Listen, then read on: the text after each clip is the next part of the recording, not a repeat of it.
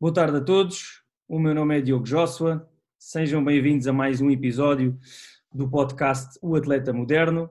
Hoje temos connosco mais um treinador das qualidades físicas, o Bruno Matos. Bruno, obrigado pelo teu tempo, pela tua disponibilidade. Gostava que numa primeira fase te apresentasses aqui aos nossos ouvintes, para quem ainda não conhece o Bruno. Diogo, boa tarde. Uh, antes de mais, agradecer-te o convite. Uh, espero que, que, consigas continuar com este projeto. Eu acho que é, que é fundamental que se dê voz aos treinadores portugueses, aos treinadores que, que trabalham em Portugal, uh, porque apesar de todos nós bebermos muito daquilo que é feito lá fora, da experiência e do conhecimento de grandes treinadores que todos conhecemos lá de fora, a verdade é que é preciso perceber em que contexto é que os treinadores portugueses trabalham em Portugal e como é que conseguem aplicar aquilo que vão recolhendo lá fora e cá dentro, mas que conseguem aplicar cá dentro e, portanto, eh, os meus parabéns por estares a fazer isto e espero que consigas continuar a trazer cada vez mais treinadores aqui ao teu programa. Bem, eu chamo-me Bruno, tenho 28 anos, sou de Guimarães, sou mestre em treino esportivo. Eh, eu comecei eh, o meu trajeto no desenvolvimento das qualidades físicas no Departamento de Apoio ao Rendimento do Vitória, no futebol, com o professor Paulo Mourão, que é junto do, do Mr. Rui Vitória há muitos anos. Uh, entretanto, por opção pessoal, uh, mudei-me do futebol para o voleibol, assumi uh, a preparação física da equipa sénior masculina de voleibol de Vitória, estive lá dois anos. entretanto, surgiu a oportunidade de colaborar com a Federação Portuguesa de Voleibol com as seleções séniores masculino e feminino, eu agarrei essa oportunidade e a dada altura decidi que era, que era importante para mim, em termos profissionais e para o que eu queria para o meu futuro, voltar ao futebol. assumi o papel de coordenador para a formação do Departamento de Apoio Rendimento de Vitória e fui também o preparador físico do Sub-19. depois, novamente, numa perspectiva pessoal e de pensar no que eu queria com, para, o, para o meu futuro, saí do, do, do, Vitória, do futebol de Vitória e, e assumi este projeto do PIC e hoje sou um dos coproprietários dos nossos centros de treino eh, e, e, é, e é pela empresa que desenvolvo toda, toda a minha atividade. Perfeito, um, um ótimo currículo e, e vasto, Muito, muitos parabéns também por isso e obrigado pela, pela parte inicial do, deste projeto, deste meu projeto. Uh, Bruno, uh, eu sei, quem não sabe também devia saber, como tu disseste, tu trabalhas com o desenvolvimento das qualidades físicas uh, com vários atletas no, no DPIC. Para ti, qual é que é a importância deste desenvolvimento das qualidades físicas, mais especificamente num jogador de futebol? É importante, não é? Hoje em dia fala-se muito. Qual é a tua opinião? O que é que tens a dizer sobre isto? Ok. Eu acho que o desenvolvimento das qualidades físicas num jogador de futebol é absolutamente determinante. Eh, no entanto, eu acho que há aqui eh, alguma confusão eh, entre aquilo que é o desenvolvimento da qualidade física nos atletas, e eu partilhei contigo isso antes de começarmos, ehm, porque eu acho que tem que haver uma, um processo assente numa base muito sólida, e uma base muito sólida que tem que ter pressupostos muito claros. E eu acho que há muitos agentes a participar neste desenvolvimento da qualidade física dos atletas que não têm a clareza suficiente para perceber o que é isto e quem são esses agentes, nomeadamente os atletas. Eh, é fundamental que os atletas percebam o que é isto, desenvolvimento das qualidades físicas, que percebam eh, que hoje em dia é moda todos os jogadores terem um PT, mas que o processo de desenvolvimento das qualidades físicas não está dependente de ter ou não ter um PT, está dependente eh, da forma como eles conseguem mudar e adaptar os comportamentos deles, porque isto é um processo que é, que é para, para alongar ao longo da carreira toda deles e não pode ser um processo para um, dois, três meses ou para uma época. Eh, e os atletas têm que perceber que a mudança de comportamentos é o paradigma fundamental para um processo de, de desenvolvimento das qualidades físicas funcionar. E eles têm que perceber que a responsabilidade do processo é totalmente deles. Okay? São eles que têm que ser responsáveis por, este processo uh, a, toda, a toda a linha. Depois os clubes, como eu te disse, uh, eu acredito que cada vez que os clubes limitam a comunicação com os profissionais, estão a perder uma oportunidade de ouro para recolher informação extra sobre o atleta que não conseguem recolhê-la por eles mesmos.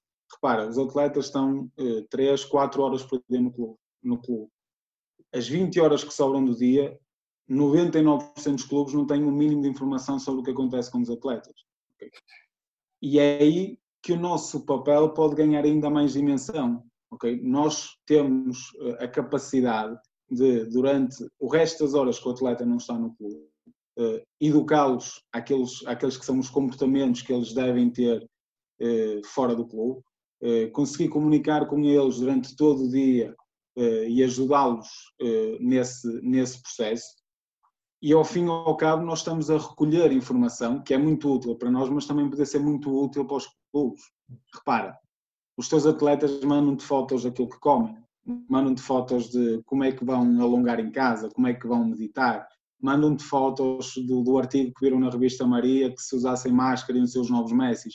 Eles mandam isso tudo para nós.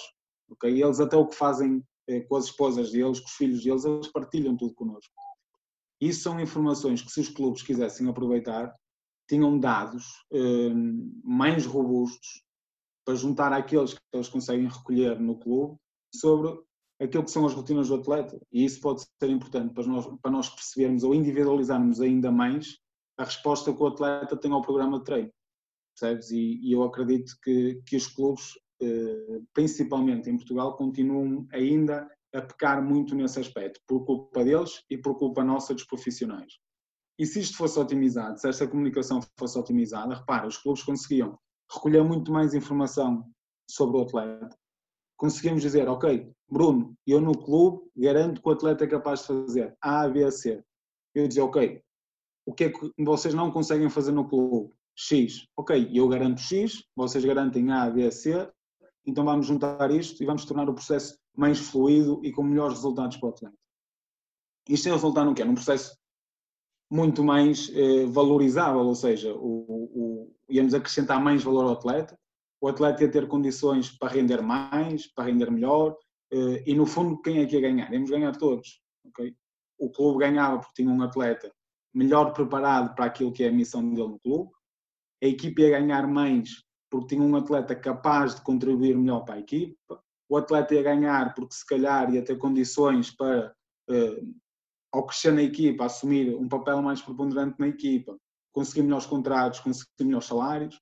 Okay? O treinador ia ganhar porque a equipa dele eh, tinha um elemento que estava a contribuir ainda mais para o sucesso da equipa e nós íamos ganhar porque o nosso atleta estava a cumprir aquilo que foi eh, a ideia dele quando nos procurou. Nenhum treinador quer ganhar mais do que eu, ok? Nenhum treinador, porque se fores treinador e um atleta teu se lesionar, e ele fica de fora e o teu emprego é garantido. Okay? Um atleta meu que se lesiona, eu tenho uma. É? Fica ali 50-50. Vais continuar comigo e confiar no meu trabalho ou vais assumir esta lesão à minha incapacidade, ainda que eu não tenha nada a ver diretamente com isso? Percebes? É uma situação que pode ser win-win para todos. E depois, por fim, como eu te disse, os profissionais do exercício.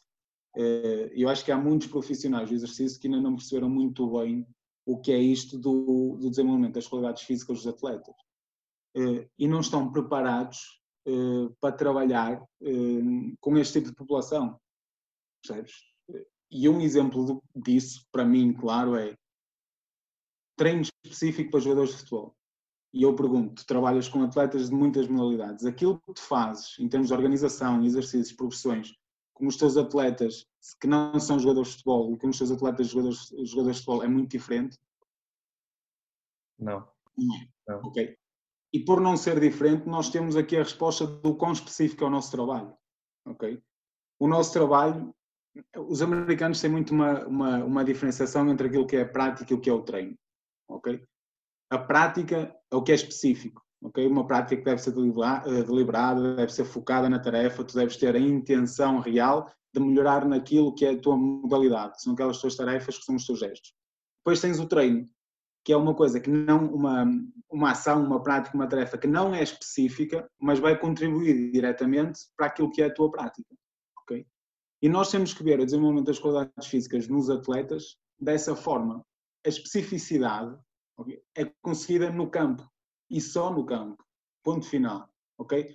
Um atleta não vai, não vai sprintar mais rápido só por agachar. ok? Se ele for iniciante, o agachamento até lhe pode dar uh, algumas, algumas vantagens no que é o sprint, mas se ele não sprintar, ele nunca se vai tornar mais rápido, ok? Porque tem que ser exposto àquilo para conseguir melhorar. E a especificidade nós só conseguimos no campo, no futebol. O treino específico para jogador de futebol é ele desenvolver as habilidades táticas, é ele desenvolver os comportamentos técnicos dele e ele conseguir responder àquilo que são as ideias de jogo da equipa dele. Isso é que é a especificidade.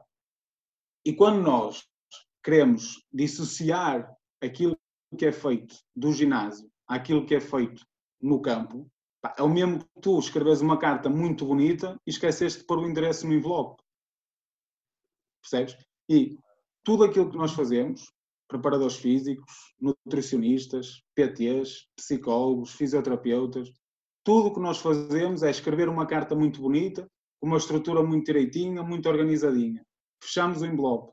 O que vai determinar a direção dessa carta é o que os atletas fazem no campo. Ponto final. Ok? E a especificidade bem disto. O que é que o atleta faz no campo? Ok? E eu acho que este é o ponto número um para nós começarmos a pensar no que é o processo de desenvolvimento das qualidades físicas num jogador de futebol. Percebes? E quando nós temos isto assumido, quando nós conseguimos ter esta percepção das coisas, então eu acho que nós conseguimos entrar naquilo que é um processo de desenvolvimento das qualidades físicas. E tu, para isso, precisas de perceber a modalidade que o atleta, que o atleta pratica. Futebol, ok. Qual é o nível competitivo? Está no CNS? Está na Primeira Liga a lutar para não descer de divisão? Está na Primeira Liga numa equipa que joga Champions? Qual é o calendário associado a esse nível competitivo? Joga domingo a domingo? Joga quarta, domingo, quarta? Okay. Qual é a posição do atleta? E dentro da posição, quais são as obrigações ou os comportamentos táticos que ele tem que ter em função da organização da equipa? É diferente eu ser um central e estar no esquema 3-4-3 ou ser um central que está num esquema de 4-4-2. Ok? Os meus comportamentos táticos são completamente diferentes, logo isso tem uma demanda fisiológica diferente. Ok?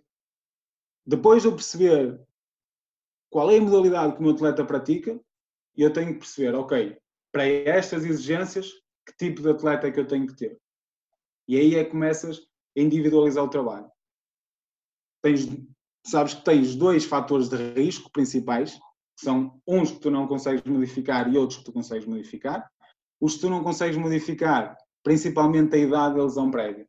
Okay? De que forma é que a idade e a lesão prévia vão influenciar a forma como tu olhas para o atleta e para todo o desenvolvimento das qualidades físicas dele? Certo? É difícil eu preparar? É difícil. É diferente eu preparar um programa de treino para um atleta de 20 ou para um atleta de 33, certo? É tudo diferente.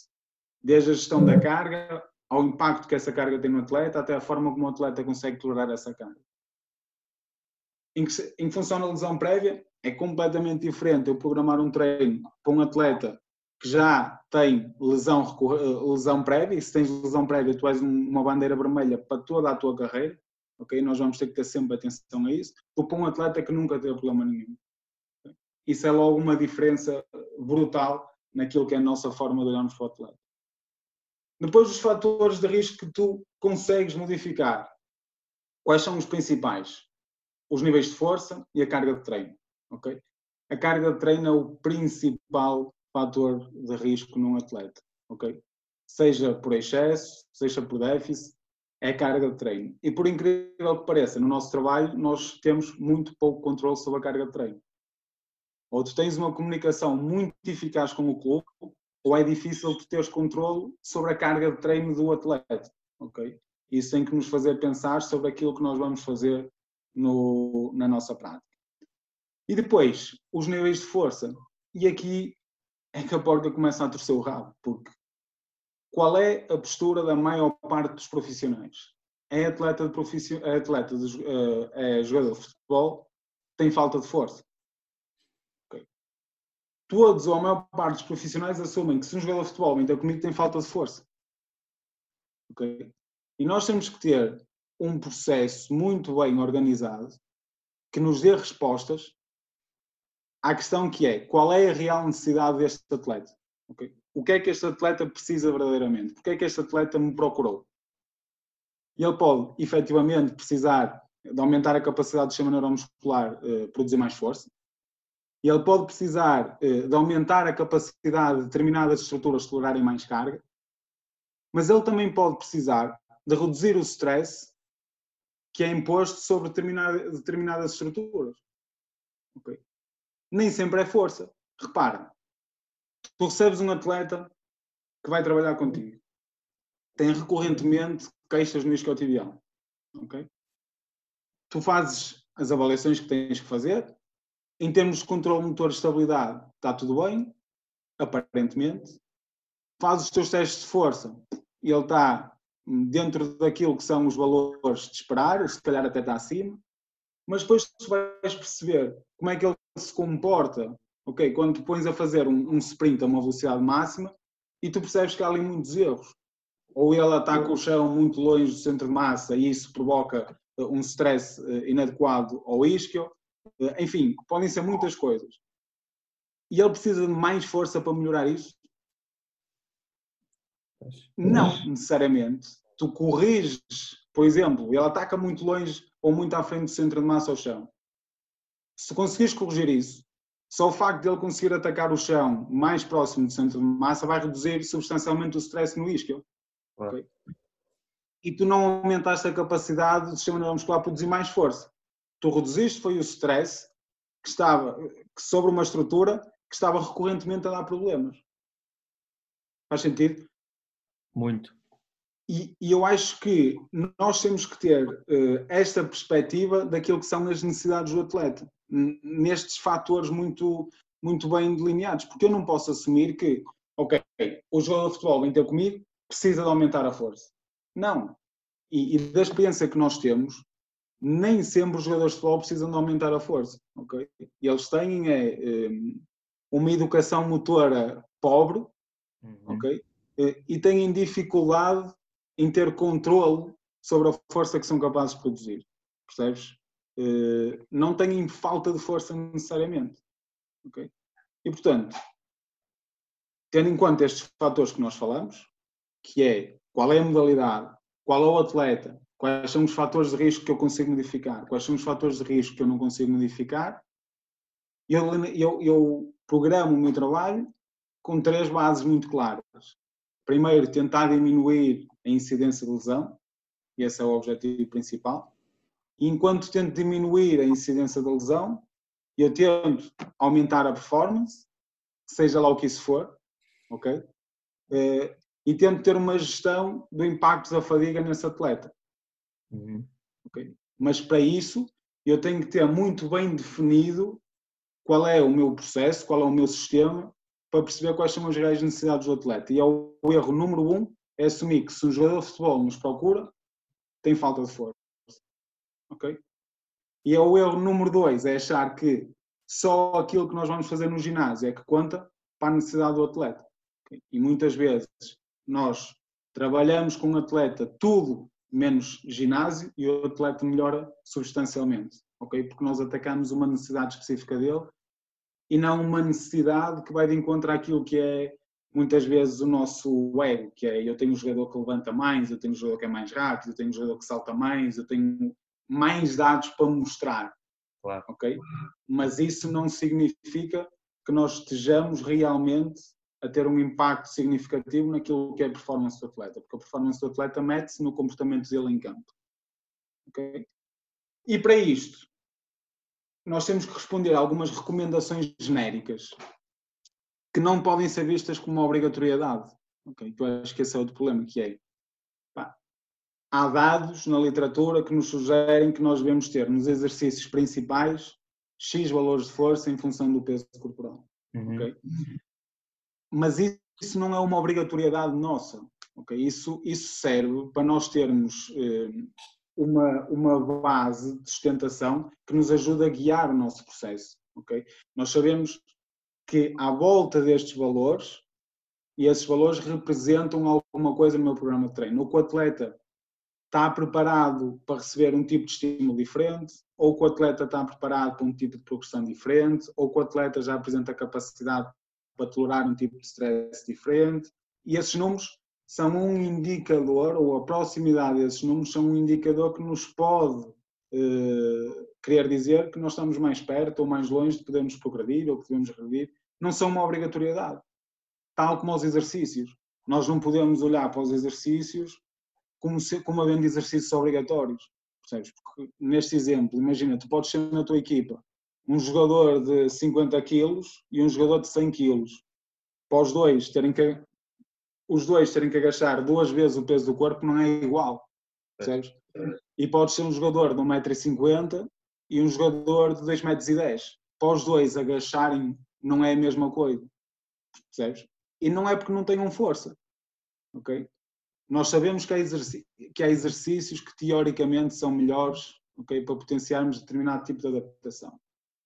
Mas se os nossos atletas não os puderem realizar, ok, vamos procurar uma solução que nos permita uma sobrecarga idêntica, por exemplo, mas sem sujeitarmos o atleta a um risco desnecessário. Eh, e eu acho que isso é, que é muito importante e acho que a individualização parte muito por aí. Primeiro é, quem é o meu atleta? Ok? Quais são as necessidades dele? O que é que eu consigo, o que é que eu não consigo fazer com ele? E depois vamos individualizar. Individualizar é, há este conjunto de exercícios que parecem ter melhor resultado, ok? Vou adaptar esse exercício àquilo que o atleta consegue fazer e não vou adaptar o atleta aos exercícios que eu quero fazer. Okay? E depois, individualizar não é eu tenho um programa de treino para cada atleta com os exercícios todos diferentes. Não. Eu tenho os meus princípios, ok? Os princípios em que eu acredito pá, baseado na experiência, baseado naquilo que a literatura nos diz, baseado naquilo que é a resposta do próprio atleta, ok? De que forma é que eu posso arranjar ferramentas que respeitem esses princípios? Isso é que, é, isso é que individualiza o treino. E eu acredito que quando nós assumimos estes pressupostos todos, quando nós garantimos que este processo funciona eh, de uma forma lógica, pensada, sustentada, que nós conseguimos discutir o porquê daquilo que fazemos, eu acho que sim, o desenvolvimento das qualidades físicas é absolutamente determinante.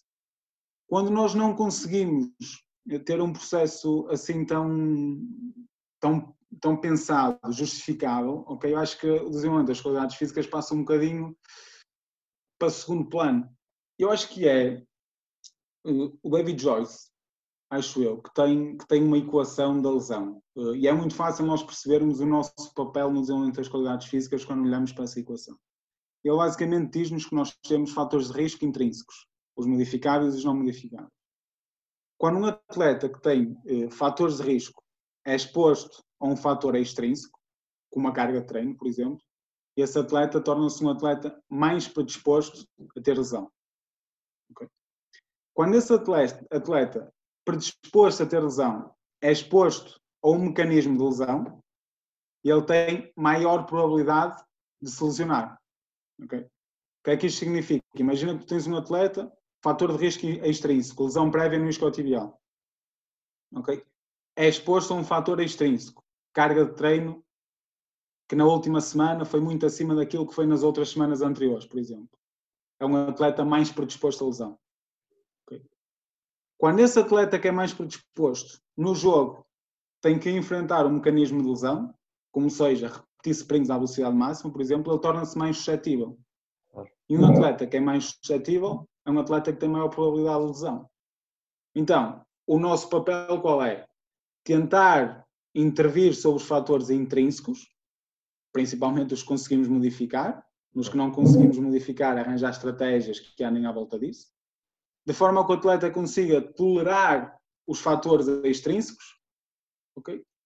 E de alguma forma, enquanto faz isso, consiga aumentar a performance.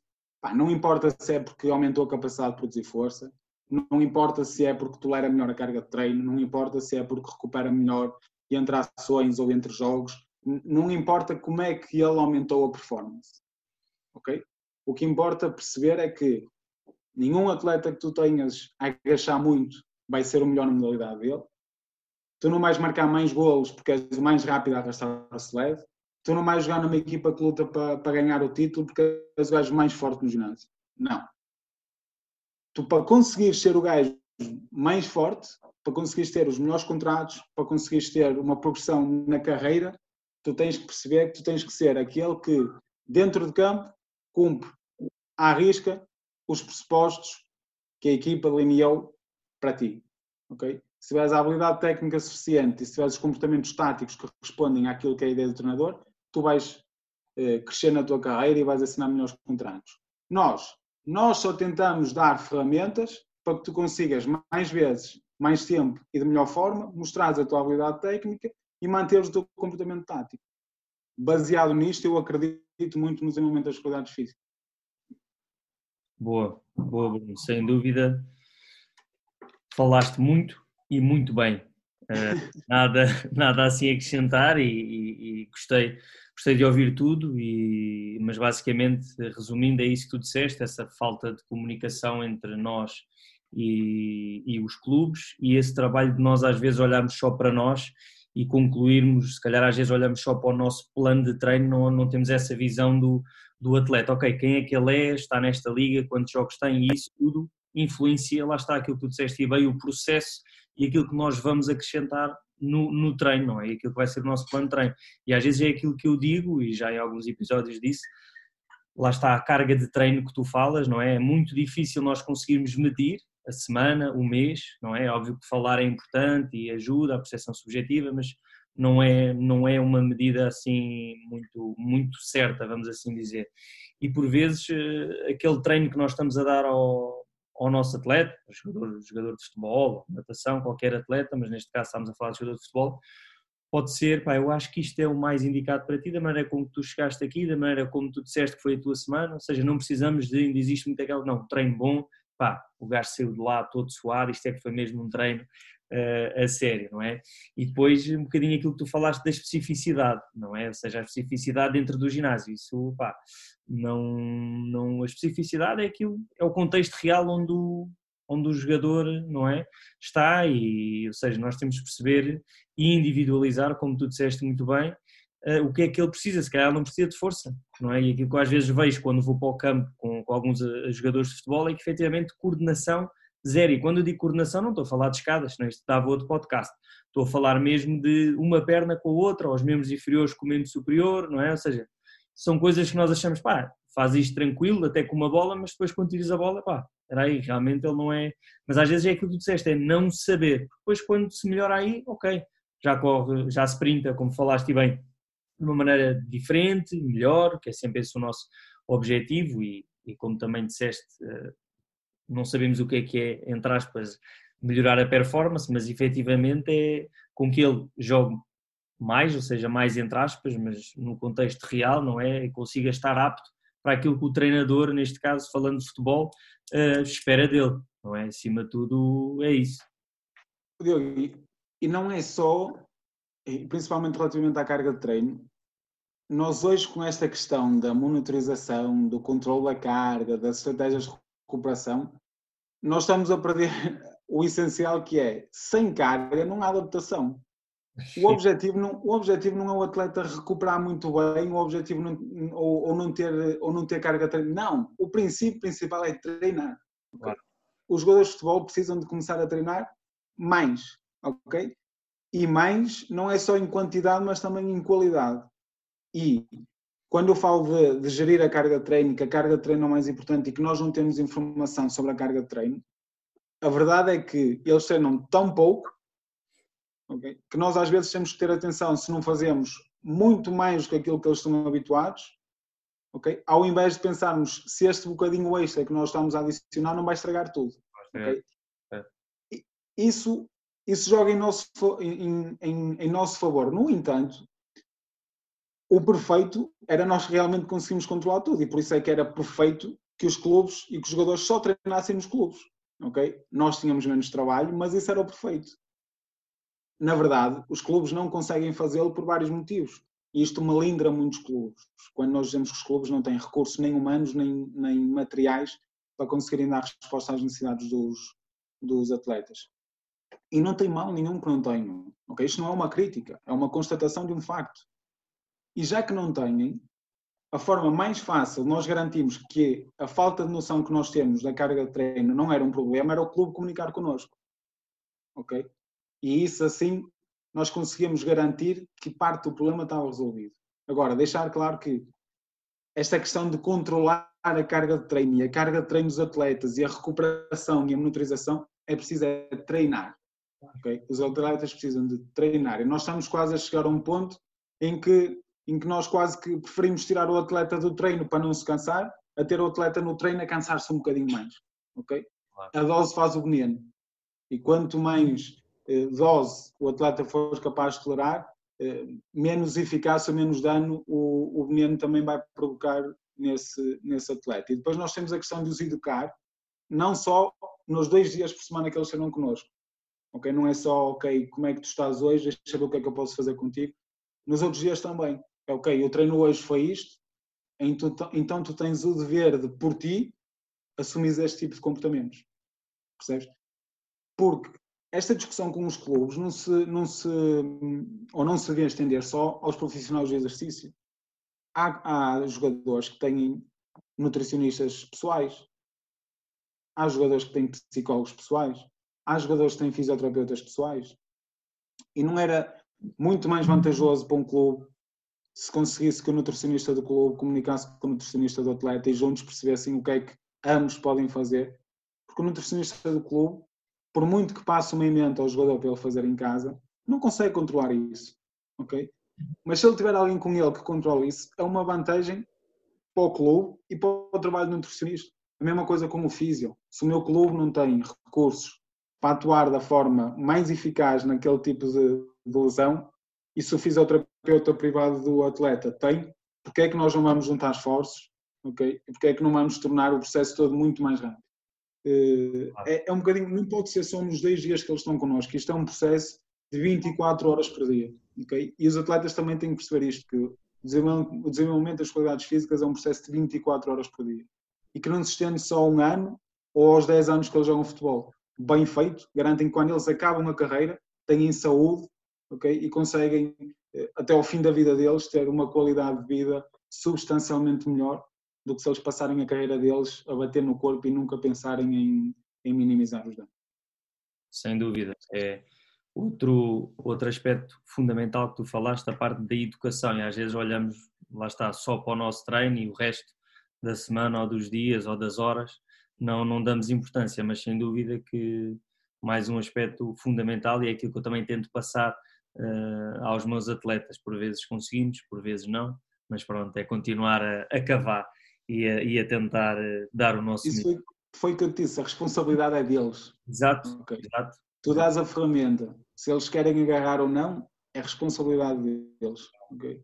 Claro. Por isso é que eu te dizia há pouco, nós não podemos querer assumir os louros de quando as coisas correm muito bem, porque claro. se os louros são nossos quando as coisas correm muito bem, também temos que assumir os louros quando as coisas correm dramaticamente mal. Claro. Okay? Portanto, nós fazemos aquilo que podemos com o que temos. Okay? O resto é do atleta. Claro. É responsabilidade do atleta, a 100%. 24 horas por dia, a responsabilidade de tudo que ele faz é dele. Claro. É isso, é isso mesmo. Bruno, falando agora aqui um bocadinho da tua experiência enquanto profissional e treinador das qualidades físicas, uh, falar um bocadinho como é que foi, uh, sobre que, pronto, a tua experiência é não só em Portugal, mas também no estrangeiro, como é que foi, os vários tipos de atletas, falares um bocadinho do, do teu trabalho, explicar-nos aqui aos nossos ouvintes, assim, uma forma simples e eficaz, para que percebam um bocadinho do teu trabalho também. Ok. Eu tenho uma vantagem muito grande, acho eu, que foi ter vindo para o futebol de uma modalidade amadora. E isso trouxe-me a aprendizagem de que eh, nem sempre quando as coisas são muito profissionais ou quando as coisas envolvem muito dinheiro ou muitos recursos são melhores ou, ou têm melhores resultados. Uhum. Eh, e o compromisso que eu trago de, dos atletas amadores que realmente fazem aquilo uh, e levam tudo muito a sério, uh, moldou um bocadinho a minha personalidade e a forma como eu lido com, com os atletas profissionais de futebol.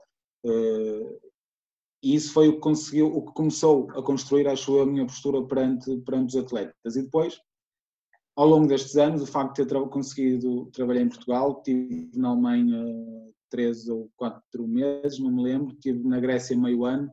Hum, basicamente é recolher informação e recolher experiência que te, que te permitem juntar essa, essa experiência que eu trouxe às amadoras para ir construindo um bocadinho o teu caráter. E o que é que eu fui aprendendo? Hum, em Portugal, quanto mais baixo é o nível das equipas e quanto menos recursos as equipas têm, mais difícil é comunicar com eles. Quando, esse, quando, quando o nível é mais baixo e há menos recursos, que é onde supostamente deveria ser mais fácil comunicar com os clubes, comunicar com as pessoas que estão lá, isso não acontece. Okay? Uh, nós temos atletas de CNS que são semi-profissionais, que são proibidos de treinar no ginásio porque o treinador não deixa. Okay?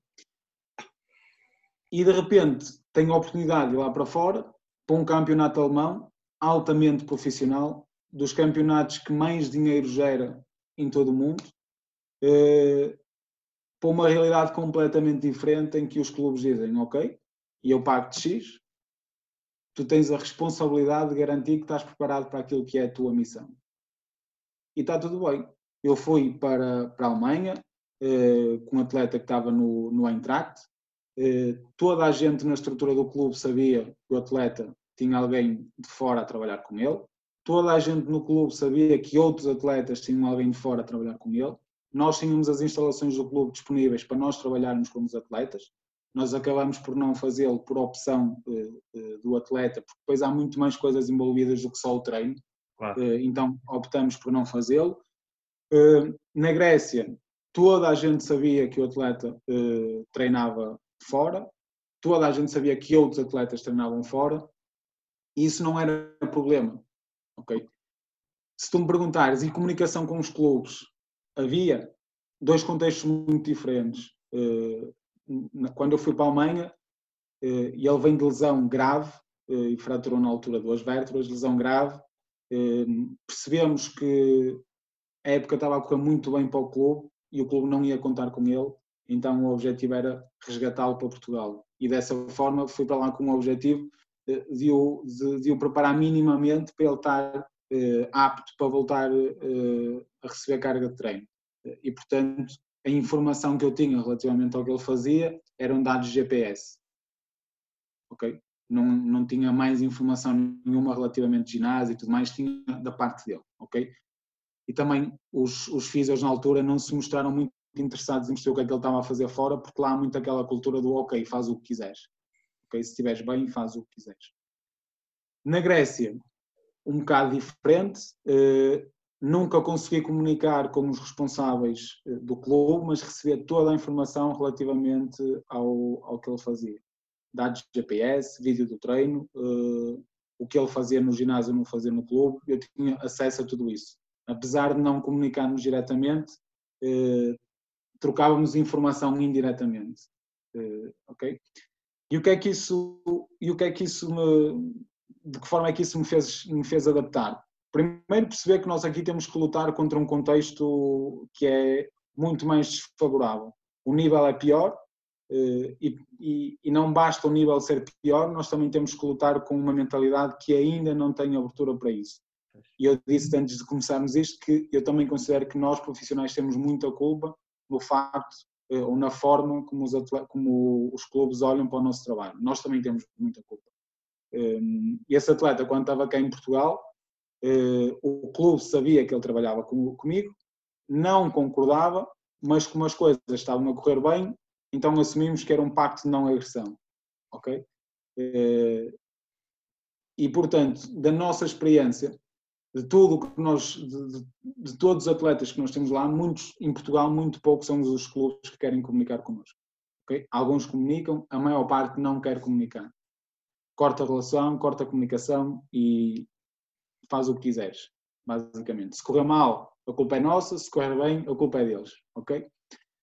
Em termos de treino, como é que nós, como é que nós ajustávamos as coisas? Na Alemanha, eh, nós treinávamos duas vezes por dia, de manhã nós fazíamos a pré-ativação para o treino, digamos assim, era feita comigo, depois ele treinava, voltava para casa, almoçava, dormia, e no final da sexta fazíamos uh, treino de força. Duas vezes por semana fazíamos treino de força, nos restantes dias uh, tínhamos essa questão uh, da avaliação antes do treino e depois nos outros dias da tarde ou fazíamos trabalho de, de mobilidade ou fazíamos microdoses de alguma coisa que, que tivéssemos detectado que fosse uma maior necessidade dele.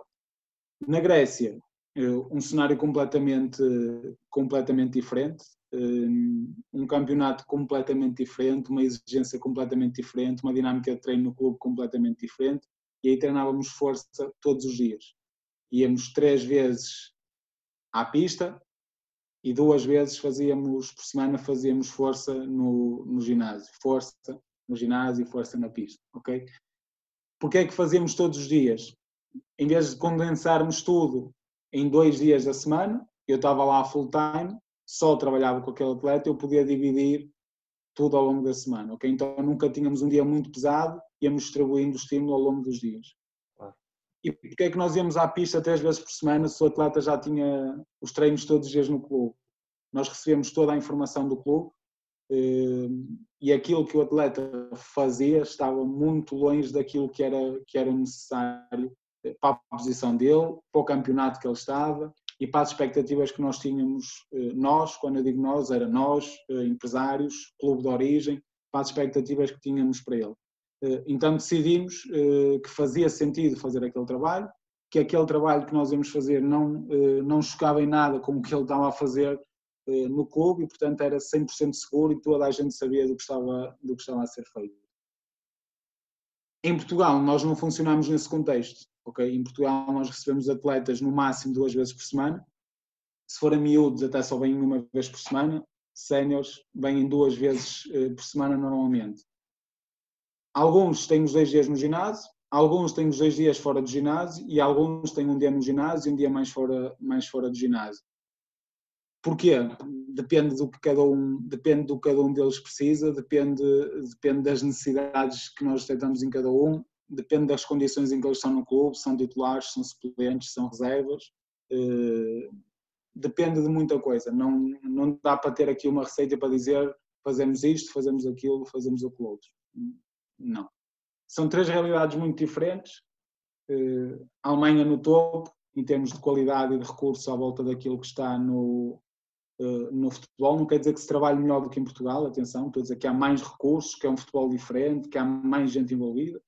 Portugal no meio, eh, com muitos recursos, mas ainda com, com muita gente com pouca clareza daquilo que é a nossa missão e qual é a missão do clube e qual é a missão do atleta. Uhum. Depois Grécia é um, um campeonato periférico, uh, com poucos recursos, com muito pouca formação profissional uh, e, e, que serviu muito para, para aprender uh, ainda um bocadinho mais sobre o que é estar no futebol, o que, que é que tu precisas ter para, para estar neste contexto, com que tipo de pessoas é que precisas lidar, não precisas lidar, é muito interessante nesse, nesse sentido. Não sei se respondi à tua questão, se, se, era dentro disto. Era dentro disto, sim senhora, respondeste e, e, muito bem, era para conhecer um bocadinho também essa, essa grande, grande experiência e lá está mais uma vez eh, fazer essa comparação que tu, tu fizeste, pronto, não é uma questão de ser melhor ou pior, mas em termos de recursos nesses, nesses três países, também para nós aqui uh, e os nossos ouvintes estarmos e percebermos com a experiência, com a tua experiência, não é? Aquilo que nós também podemos uh, trabalhar para tentar fazer um bocadinho diferente, barra melhor, pronto, mas, mas sem dúvida também não tinha noção disso do, dos clubes cá em Portugal, amadores, que eram assim tão, tão fechados, mas pronto, lá está, isto serve para nós todos aprendermos e, e tentarmos, tentarmos melhorar. Um... Deixa-me só deixar uma nota. De todos os lados que eu tive, e já tive em alguns, eu ainda não vi nenhum em que eu dissesse isto é impossível em Portugal. Ainda não vi nenhum em que, em que tivesse lá um profissional que eu, disse, que eu dissesse não há nada disto em Portugal, não existem profissionais destes em Portugal. Um, em nenhum lado. Okay? O que é que se vê diferente? Vê-se diferente a mentalidade okay, que está à volta de uma equipa. Uh, isso é o que se vê diferente. Uh, tu aqui em Portugal, se fores um atleta de futebol que quer começar a trabalhar com PT, se calhar em alguns contextos tu vais ser uh, bullying, tu vais sofrer bullying causa disso, dos seus colegas no balneário. Ok, tu, tu vais entrar no balneário e ainda vais levar baile, porque em Portugal ainda se cresce muito com uma cultura de que futebol e vida boémia são coisas que, que, estão muito, que estão muito hum, interligadas. Lá fora é uma coisa tão natural, tens tanta gente uh, que procura este serviço, tens tanta gente que, que, trabalha outras áreas da, da performance, tanta gente que tem psicóloga, tanta gente que tem professores de yoga pessoais, tanta gente que tem nutricionistas em casa com eles a, a fazer as emendas, alguns até cozinham, que é uma coisa natural, percebes? Tu, tu lá fora, se chegares 15, 20 minutos lá fora, trazes gerais, percebes? Em campeonatos mais evoluídos, tu se chegares 15, 20, 30, uma hora antes ao treino para fazer ginásio, está tudo bem, não, é normal, percebes? Claro. Cá em Portugal, os jogadores eh, quase que se defendem um bocadinho de, disso, porque não é essa cultura, percebes? Eu acredito que, que está a mudar, eu acredito que os jogadores mais novos já crescem a perceber que futebol não é só jogar futebol. Eu acredito que aparecem cada vez mais treinadores eh, que acreditam que o futebol não é só jogar futebol e tudo isto contribui e, e nós formos claros na nossa mensagem, eu acho que todos contribuímos para criar um ambiente mais suscetível a que hajam mais elementos a trabalhar no desenvolvimento do, do atleta, não só das qualidades físicas, mas, mas no geral.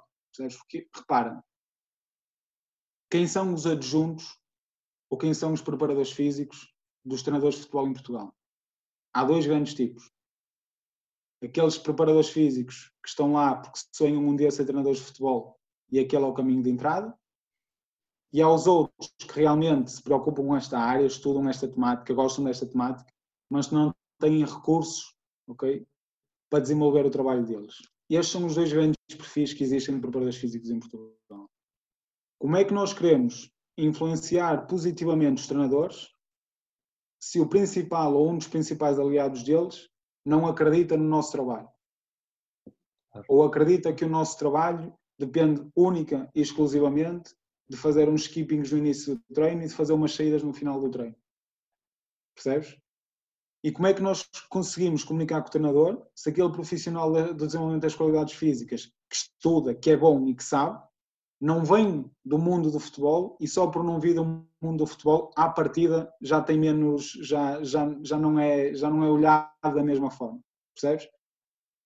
A culpa não é dos treinadores. Okay? Há alguns treinadores que realmente são é aqui e tudo bem, é aqui. Também há outros que é aqui demais. Percebes? Portanto, a culpa não é só dos treinadores, é de muitos treinadores, mas também é muito das equipas que estão à volta dos treinadores. Percebes? Eu no sub-19 de Vitória eu fui para lá com, com a ideia de que, ok, eu vou meter na boca do ovo. Eu vou meter aqui, eu sou um gajo que a minha formação não passou pelo futebol eh, e eu venho meter na boca do ovo. E, e, fiquei agradavelmente surpreendido com a equipa técnica que, que encontrei. Era liderada pelo, pelo, Alex Costa. O Alex foi jogador muitos anos de, de, Primeira Liga. O adjunto dele era o Castro, também foi muitos anos jogador eh, de Primeira Liga. Ambos tiveram algumas lesões ao longo da carreira que os obrigaram a desenvolver algum trabalho extra e perceberem a importância disto. E conseguiram reunir à volta dele uma equipa que não tinha nome no futebol, ok? Eu era um miúdo que estava ali a chegar, nunca ninguém tinha ouvido falar de mim no futebol. O treinador de guarda-redes era um miúdo que nunca ninguém tinha ouvido falar dele no futebol de alto nível. Os dois analistas eram dois miúdos que nunca ninguém tinha ouvido falar deles no mundo do futebol. Hum, a físio era alguém que nunca ouviu falar deles no mundo de futebol, a nutricionista, a Mariana, nunca ninguém tinha ouvido falar dela no mundo de futebol. E juntamos ali uma equipa de malta que realmente tinha interesse em acrescentar valor ao trabalho do treinador e um treinador que realmente soube aproveitar os, uh, uh, aquilo que cada um tinha para oferecer para construir um bom trabalho. Percebes? Tive sorte na equipa técnica que apanhei, mas também acredito que tive valor na forma como comuniquei aquilo que era o meu trabalho. Okay? Eu não entrei lá a dizer nós temos que fazer isto, isto, isto, isto, isto. Não. Eu entrei lá a ouvir. Okay? E eles queriam que eu fizesse isto, isto e aquilo. Eu fiz. Mas eu depois disse: olha, e se experimentássemos isto? E eles deixaram, correu bem. Olha, e agora se experimentássemos isto? Mas porquê? Por A, por B, por C, por D. Ok, vamos tentar. Percebes? Porque os treinadores de futebol não são, não são pessoas menos capazes do que todas as outras que estão envolvidas no futebol. Ok? Agora, tem é muita, muita pressão à volta, muita gente à volta a querer chegar-se perto dele. Eles, eles, é normal que se tu não transmitires confiança e se tu não fores claro naquilo que são as tuas intenções, que eles também não apostem em ti. Claro, sem, sem dúvida e, e faz todo o sentido. Um, Bruno, a conversa já, já vai longa, mas por mim eu continuava, porque estou, estou a gostar imenso e a aprender muito contigo. Uh, assim, para, em de jeito quase de fecharmos aqui, aqui o nosso episódio, assim, falando em três, quatro características essenciais que tu achas que um treinador das qualidades físicas deve ter, ok? Ou seja, eu acho que às vezes mais do que nós sabermos sobre treino, nós estamos a lidar com, com pessoas, não é? E por vezes uh, devíamos ter aqui algumas características, ou ler outras coisas, ou saber outras coisas, para uh, nos darmos bem e percebermos, ok, como é que está realmente o atleta que nós temos à nossa frente e o que é que ele realmente precisa. Uh, assim, em jeito de resumo, o que é que para ti achas que seriam assim três, quatro características fundamentais assim para nós treinadores das qualidades físicas? Olha, eu acho que a primeira tu já disseste é, é saber sobre treino, é termos interesse em estudar as áreas que têm influência direta naquilo que é a ação do jogador, fisiologia, biomecânica, anatomia. Eh, temos que, que, saber dessas áreas para conseguirmos evoluir para outras, ok? Para tudo começar a fazer sentido. Depois, sem dúvida nenhuma que temos eh, cada vez mais que apostar no desenvolvimento pessoal, ok? Perceber melhor como é que devemos comunicar, perceber melhor como é que nos devemos relacionar com os indivíduos, perceber melhor sobre os diferentes tipos de personalidade que as pessoas têm, perceber melhor como é que conseguimos gerar empatia com diferentes tipos de personalidade. Um, acho isso essencial. Uh, hoje em dia fala-se muito naquilo que são os soft skills, que todos os profissionais devem procurar desenvolver os seus soft skills. Uhum. Hoje em dia isso não são só soft skills, são também skills essenciais. Okay? Não é algo que que se deva ter, é algo que se tem que ter. Uh, essa questão do desenvolvimento pessoal e de tu perceberes muito mais sobre relações humanas do que, do que, do que aquilo que há uns anos atrás se, se sabia. Depois acho que deves ser apaixonado por aquilo que fazes, apaixonado significa procurares uh, estar presente em coisas importantes da tua área. Pá, há uma feira grande do fitness, deves estar lá. Há um evento grande com formadores internacionais, acho que deves estar lá. Uh, há um evento desportivo muito grande no teu país, acho que deves procurar estar lá. Uh, ser apaixonado é tentares beber um bocadinho de tudo que influencia aquilo que é a tua área. Acho que deves treinar, acho que treinar é importante, não tens que ser uh, recordista de nada, não tens que ser o melhor em nada, mas acho que a forma como os atletas olham para ti muda significativamente a partir do momento que eles percebem que tu treinas, que percebem que tu passas por aquilo que eles passam e que no fundo tu lideras pelo exemplo. Estás a dizer para eles fazerem algo que eles sabem que tu já fizeste. Okay? Isso muda dramaticamente a forma como eles olham para ti.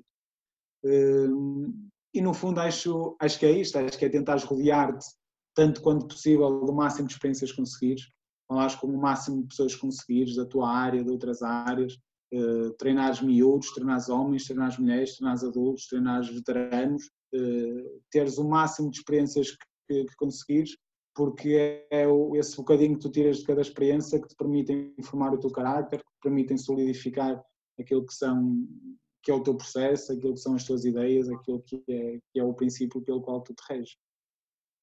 Claro, sem dúvida, excelentes características e também, também defendo isso e, e é bom para que todos ouçam os treinadores uh, que não basta só treino, treino, treino e aquilo que eu às vezes digo é, é importante nós também treinarmos para sentirmos também algumas coisas, não é? E que adaptações é que nós vamos ter, mas acima de tudo é isso dizes, também não precisamos de, de, de, entrarmos em competições ou pronto, assim, levar as coisas mais a sério, mas acima de tudo lá está, sermos saudáveis e termos essa experiência de, de treino.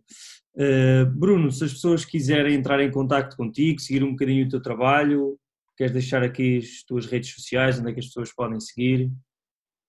basicamente rede social eu só tenho o Instagram eh, podem procurar por mim na minha página do Instagram podem procurar por mim na, na página da, da minha empresa no The Peak eh, e é nos dois sítios onde eu, onde eu possa estar estar mais presente e onde eu vou colocando alguma, alguma daquelas que são as minhas ideias e alguma das coisas que eu, que eu vou fazendo. Boa, excelente Bruno. Uh, malta, não se esqueçam também de, de, subscrever os canais do podcast, YouTube Joshua Coach, depois o Atleta Moderno no iTunes, uh, SoundCloud e também Spotify. Bruno, mais uma vez, muito obrigado, excelente conversa, ultrapassámos um bocadinho o tempo, mas lá está, é, é com prazer, muito obrigado por este tempo, pelo teu tempo e bom trabalho e boa continuação. Um grande abraço e obrigado. Obrigado, eu, Diogo. Espero que mantenhas o projeto e que, que tragas aí mais e mais senadores. Obrigado. Obrigado.